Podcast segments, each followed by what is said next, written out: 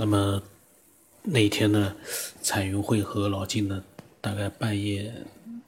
一两点钟的时候呢，聊起来了。那么彩云会呢，我昨天我上一期呢录了一半还没录完呢，我们接着听下去吧，内容还是蛮精彩的。然后呢，呃，彩云会聊完了之后呢，我估计老金可能也睡着了。到第二天早晨呢，他看到了之后啊，他又做了一些自己的分享。我们先从彩云会分享的内容开始听啊。的这个观点的话，呃，由于我的性格吧，我我其实特别喜欢给别人带来正能量啊，我不喜欢就是给别人带来特别消极的一些东西，呃，因为你尤其是你把一个东西，其实有时候你说的太过于现实的话，给人一种能量是特别差的。你看现在网络上到处都是怨天尤人，呃，走极端的一些东西。你包括这个现在的，尤其是九零后、零零后呀，包括往后的这些孩子们，真的，我就遇到过好多这样的人，这样的年轻人，他们做事的方法非常的消极，就是，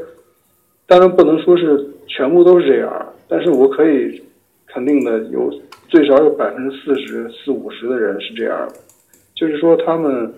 在一些外界的一些环境下。到的负能量，所谓的现实太多了，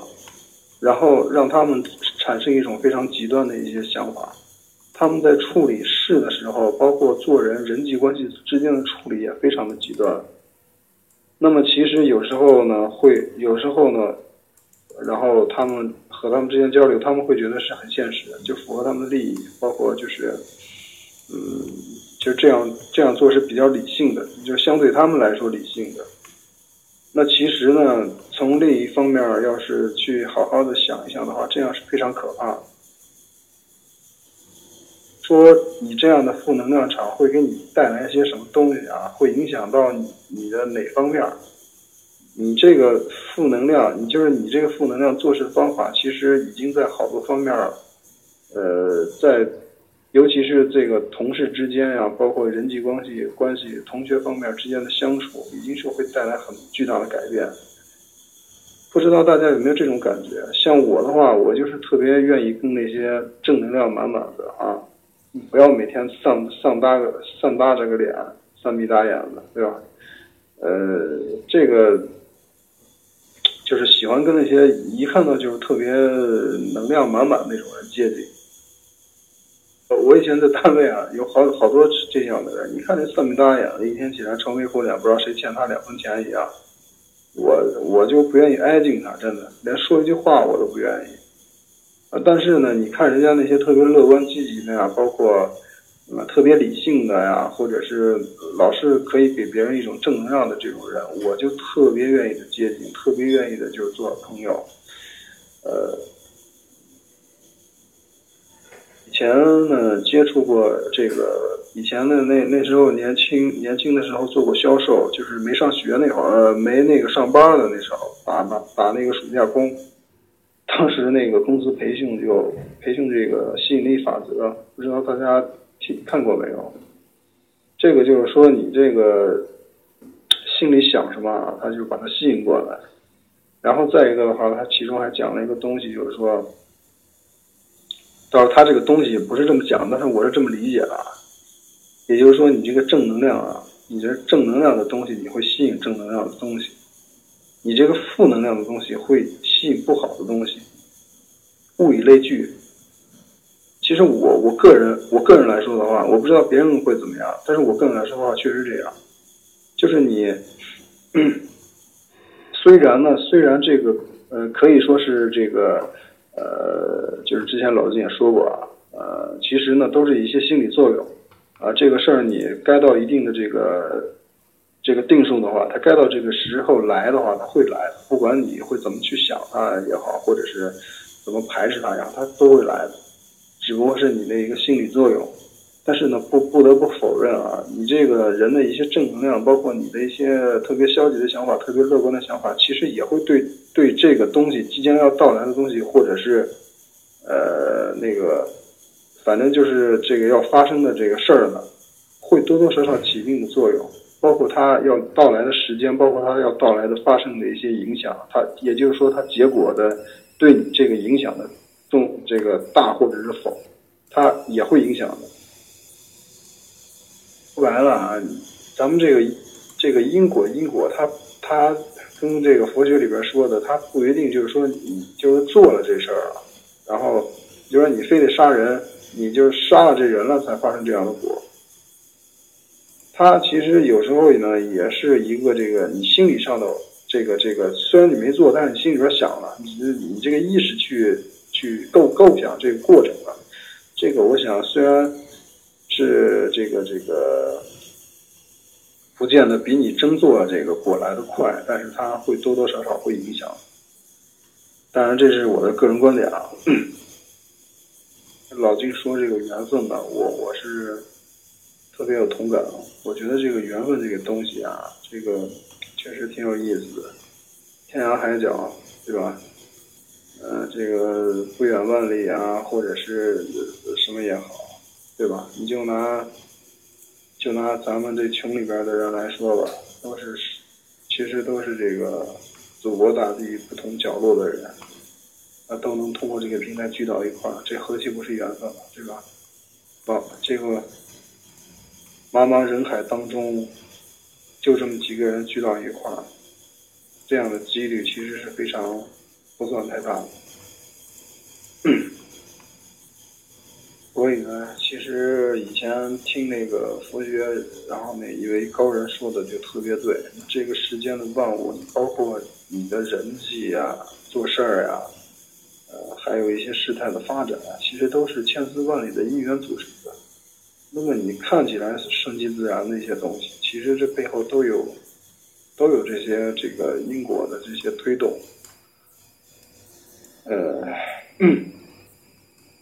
就到这儿了啊，呃，真的是特别的这个，现在我反正就处处感恩吧，我感恩遇到的一切，坏的事儿呢能让自己变得更加的完善自己，好的事儿呢当然。喜喜闻乐见了，对吧？呃，太晚了就不说了。那个老金也早点休息啊。昨天晚上实在坚持不住了，睡着了。早上起来把孩子送走了，回来我那一打一听，哎呦，我觉得真是很惊喜啊！那彩云会这分享真是特精彩，我觉得。呃，我那花七万多那个课程，其实讲的就是。你体会的这些东西，呃，这里边有两个点啊。第一个就是说，呃，这个你你你你讲的这个所有的一些你觉得不好的东西，它其实好不好都在于你一念之间，不在于这个事儿好坏，而在于你为什么会把它想成一个坏事儿啊？这个这个这个是主要的。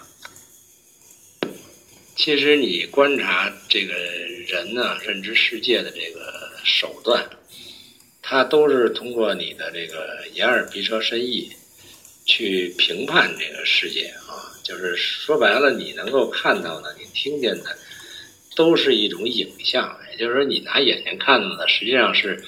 这个东西呈现在你眼睛和脑海里的一种一种影像，你投射进来的一种东西。呃，听觉也是这样，所有你能认知世界的东西，都是通过你的大脑和神经系统和你的这个捕捉能力，比如说这个耳识、眼识这些东西，它转化成你理解的一个影像而已。啊，都其实都是你看的东西，不能等同于那个现实。现实在你你你你的脑子里的呈现的那个东西，是你认为的现实，这两个是有区别的。呃，我们上心理学课的时候有专门一个课题，就是呃礼物，叫礼物。什么叫礼物？那你去体会一个呃老天给你的机缘，哪些是你的礼物？这个礼物的含义是什么？你去破解一下这个题目啊。比如，比如说人家骂了你一顿，或者你跟老婆吵一次架，这个叫不叫礼物啊？那我们习惯于把一些。呃，正向的东西叫做礼物，或者鼓励的东西叫礼物，啊，奖赏的东西叫礼物。嗯，其实很多你你不喜欢的东西，或者引起你心里纠结的一些东西，那个其实比你更欢喜的东西还叫礼物。呃，就像彩云会刚才说的是，它为什么呀？为什么会发生啊？呃，也就是说，一个不好，你认为不好的东西，它之所以叫礼物，是因为呢，上帝给了你一次机会，让你体验你心里不快的东西，啊，你心里就是你平时没有这个机会的时候，你觉得你挺好，但是呢，你一旦碰着这种有情绪的时候，你发现你并不好，啊，如果你能够去内观，去反观自己为什么会产生这种情绪，那你就发现。这是个机会，知道吧？他给你一个机会，让你吵次架，让你去，呃，痛苦一次，让你去纠结一次。那你要去反观自己为什么会产生纠结？其实这个纠结跟，呃，外界给你的刺激是无关的，啊，无关的。这个是你内心里边藏的东西，他把你发现出来了，这个就是一个礼礼物，他让你去懂得怎么去从哪下手去修炼自己，发现，让你发现自己怎么回事。我上次讲过，大部分人都是以外界为原因，就是你你你惹我生气的，这个是个悖论啊，就是我我惹你，你就能生气，这个这个是个悖论啊，就是实际上气并不在我惹，而是在你能生，你有生气的能力啊和作用力，你才会生这个气。假如说一个大德高僧，你气他半天，他乐了，他没生气。那你说这个跟跟你气他有关系吗？对不对？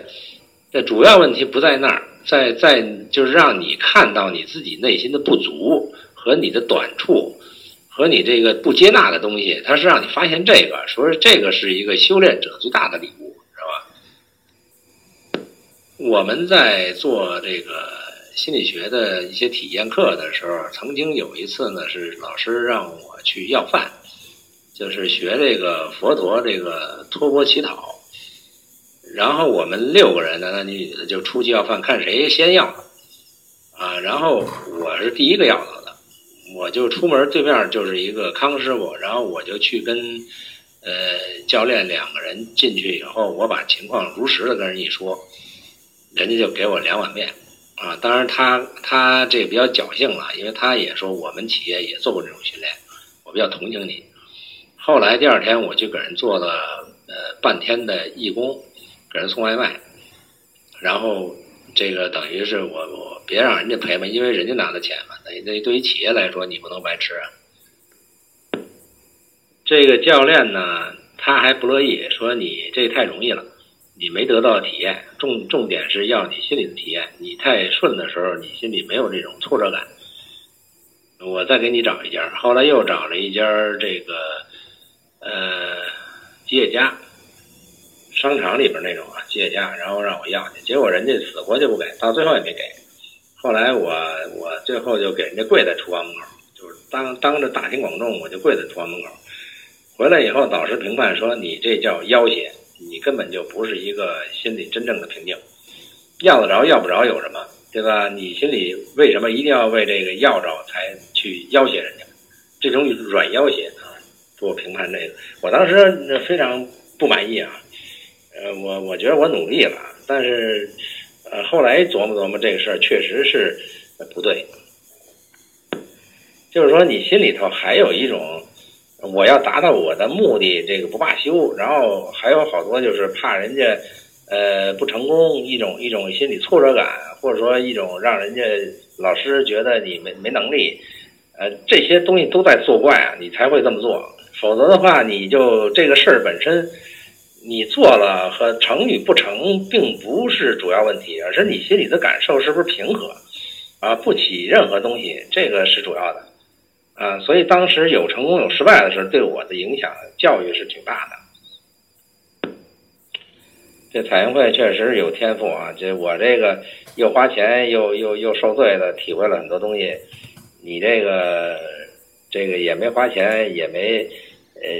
也也没碰到这种窘境，你你你就悟到这些东西了，我觉得这真是挺不错的。呃，第二个问题就是你说那个吸引力法则啊，这也是这个心理学课所讲到的东西啊。这个你说的非常对啊，就是你你是一个什么，你的世界就会是什么啊，就是你自己看世界的这个方式和态度，决定了你看到这个世界的内容和效果啊，这个是一个定定理啊。呃，心理学它解释这个，嗯，我我他当时呢，就是说，我们就举了个例子，比如说啊，就说一个一个比较刻薄的一个老太太去买土豆，呃，和一个开朗的小伙子去买土豆，这个都呃心理活动是不一样的。这个他他呃演示了一下，呃，这一堆土豆啊，有好有坏，都是分堆卖的。当然，人家卖主呢不可能说是都堆一堆好的，堆一堆坏的，那坏的没人买了，所以他掺和在一块儿，然后这么卖。那个老太太来看那土豆呢，她就特别不满意，说你这里头还有几个坏的，比如说十块钱一堆儿啊，十块钱一堆儿，呃，他就挑那些坏的，然后说这里边你看你这十块钱太贵了，然后这有这么多坏的在里头，这这这不实在。然后瞅半天，最后他也挑来挑去也没买啊，就觉得这个冤，啊不不划算，啊这是一种心理活动。那么另外一种呢，就是这小伙子来买的时候，十块钱一堆土豆，他一看，哎呦这这太便宜了，啊，然后说你这里头，说这里头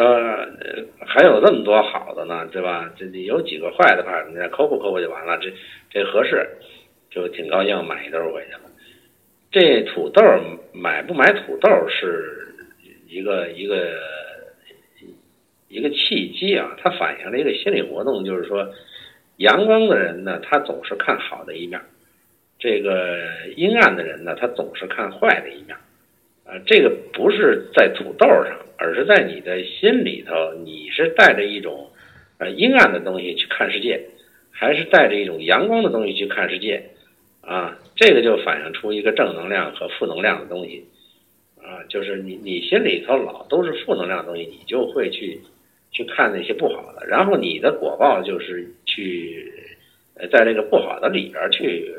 去这个呃滚爬，那当然你会在心里留下很多的阴影，对吧？如果是阳光的话，他呢得到一种欣喜，或者得到一种这个。呃，安慰，然后他就没有纠结什么，他是很很很容易就是呃放下那些不痛快的东西啊，他去向往的是一种好的东西，那当然他的果报就是就是阳光的，对吧？这这是跟你说的那个是一样的，就是你你越是正能量的东西，你越会吸引正能量。你越是负能量，就会吸引负能量。这个吸引不是说吸引别的人，而是在吸引你周边的事物。就是你你的观点不同，你的态度不同，你就会吸引到一些完全不同的东西，呃，发生在你的果报里。就像我曾经说过的那个感和受的问题，其实你所接到的一些信息和结果都是你的受啊，就是你你你这个。呃，感受到的东西，但是感呢，它是一种态度，啊，你是以一种什么样的态度去感这个事儿，你你得到的受就是不同的，啊，这个主要不在于这个事物本身是什么，事物本身没有性质，它是个中性的，甭管这个事儿发生的你认为的好坏，那个就是一个当下的发生，啊，发这件事儿放在这儿了，啊，它出现了。就是它的一个因果关系出现放在这儿没有任何意义，那么我们总是以我们自己的感的能力、感的水平和感的范畴啊去判定它是什么，就是老是我以为，我一以为的时候就给这个事情加载一个定义，这是坏事儿，那是好事儿啊，这个，那么你获得的心理感觉，它就是情绪就是不一样的。啊，你认为那个是好事，你就会呃比较高兴；你认为那是坏事，你就比较纠结。就就是这么回事儿，完全不在于这个事儿本身，而在于你的理解是什么，你自己感觉是什么。啊，这个是传达给你大脑和心灵的一个呃一个一个途径或手段啊，或者定义啊，就是你定义了这个世界，呃，所以心理学讲就是呃你你就是你的世界，你就是你的一切。为什么是强调你呢？因为这个世界的呈现是没有意义的，然后你是因为你的感受给加载了一个意义以后，它变得对你有意义。但是同样一个世界，别人不这么加载的时候，他所获得的这个世对世界观是两回事，跟你不一样啊。所以那是他的世界。所以这么理解的话，就是那你就是你的世界是什么样，都跟你自己有关啊。你不要期待说别人能改变你的世界，改不了。别人是别人的世界啊，你是你的世界啊，你你去感受和去认知的这个世界就是你的啊，呃，所以你要想让这个世界好起来，首先你的感觉要好起来，这个世界才能变好啊，就是这么回事儿。所以你感召力就是你必须要让人家呃感觉你的世界是美好的。所以吸引力法则，它实际上就是说，我要把我自己，呃的这个感觉能力修炼好了以后，我才能感受到更美好的世界，啊，比如说你的这个这个对孩子的态度啊，对老婆的态度啊，所有这些东西，你真正去尝试了一些你不想尝试的东西的时候，那个不想是一种感觉，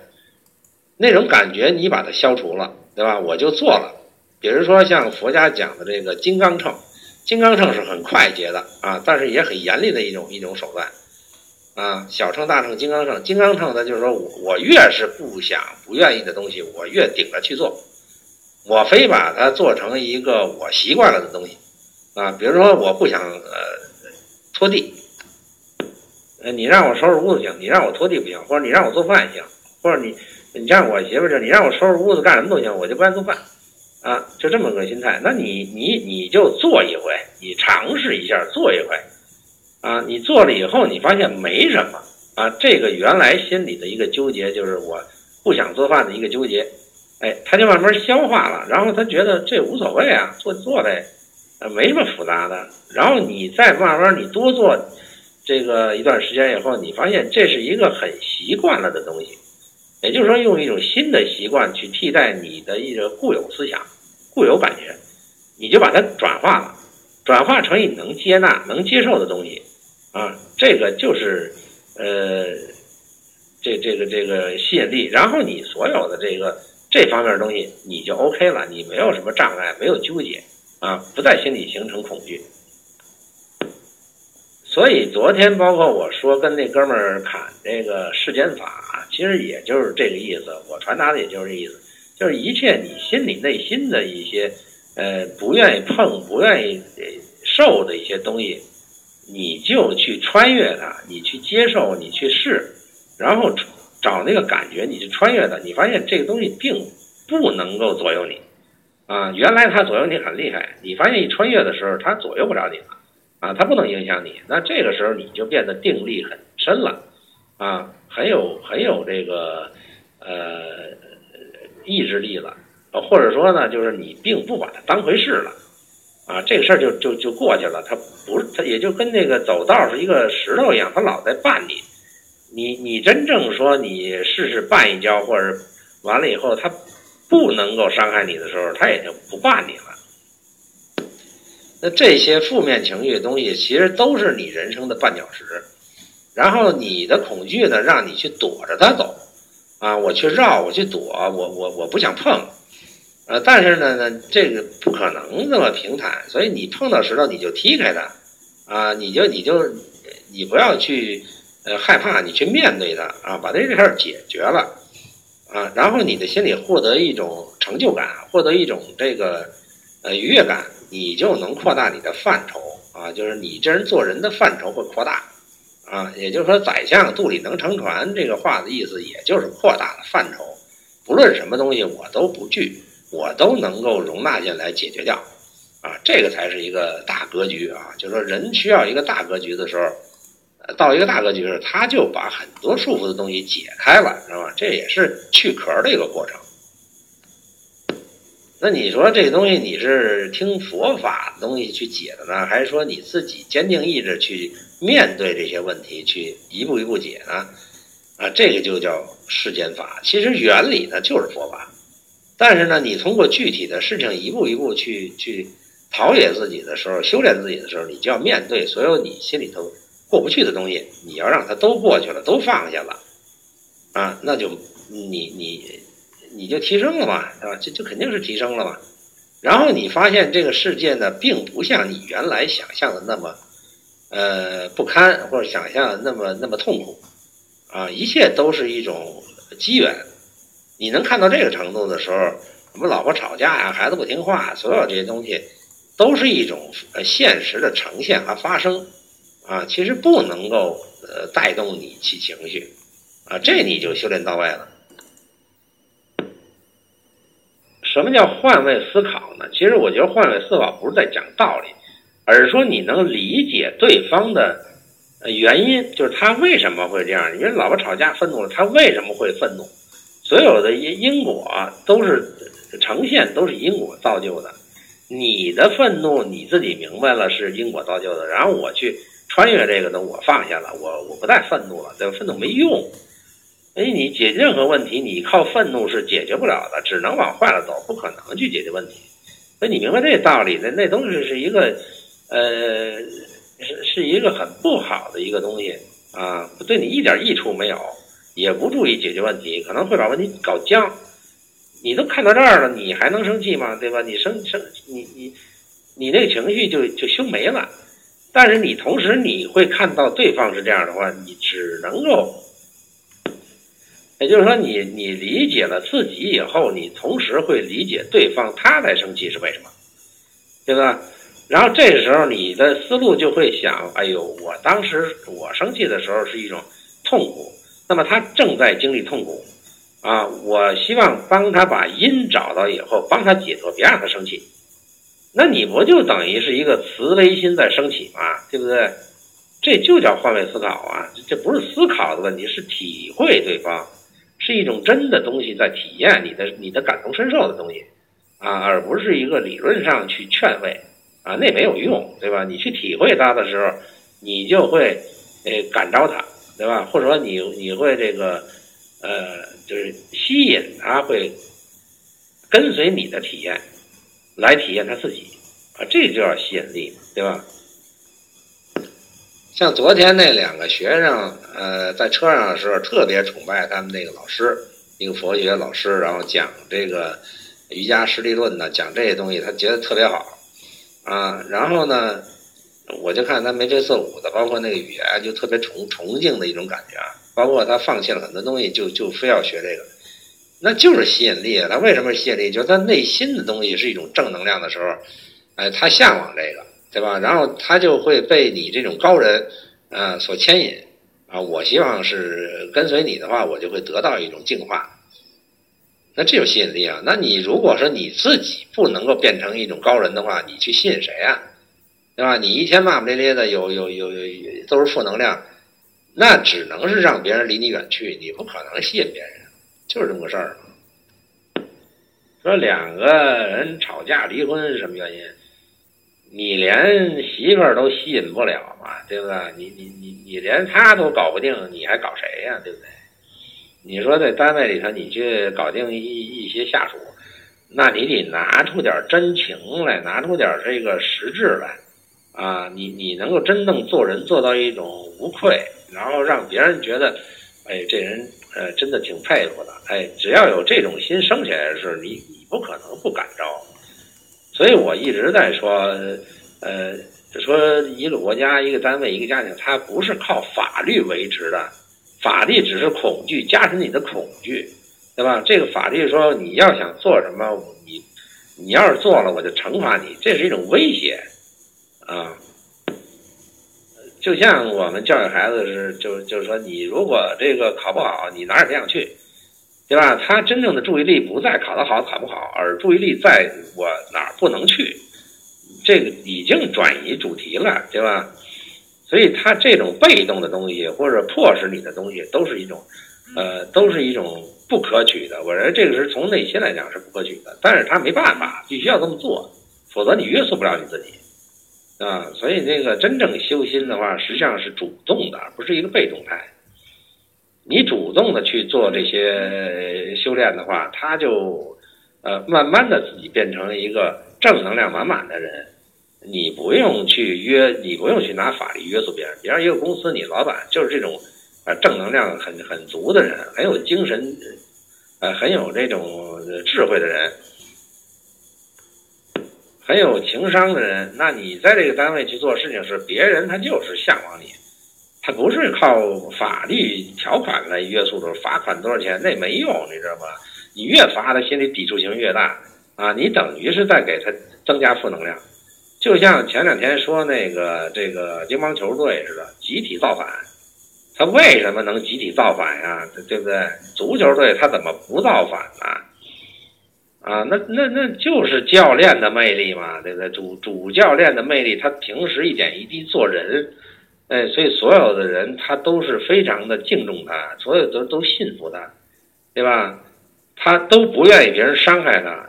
所以这就叫吸引力啊。你真正做到这点的时候，你不用说，呃，给人家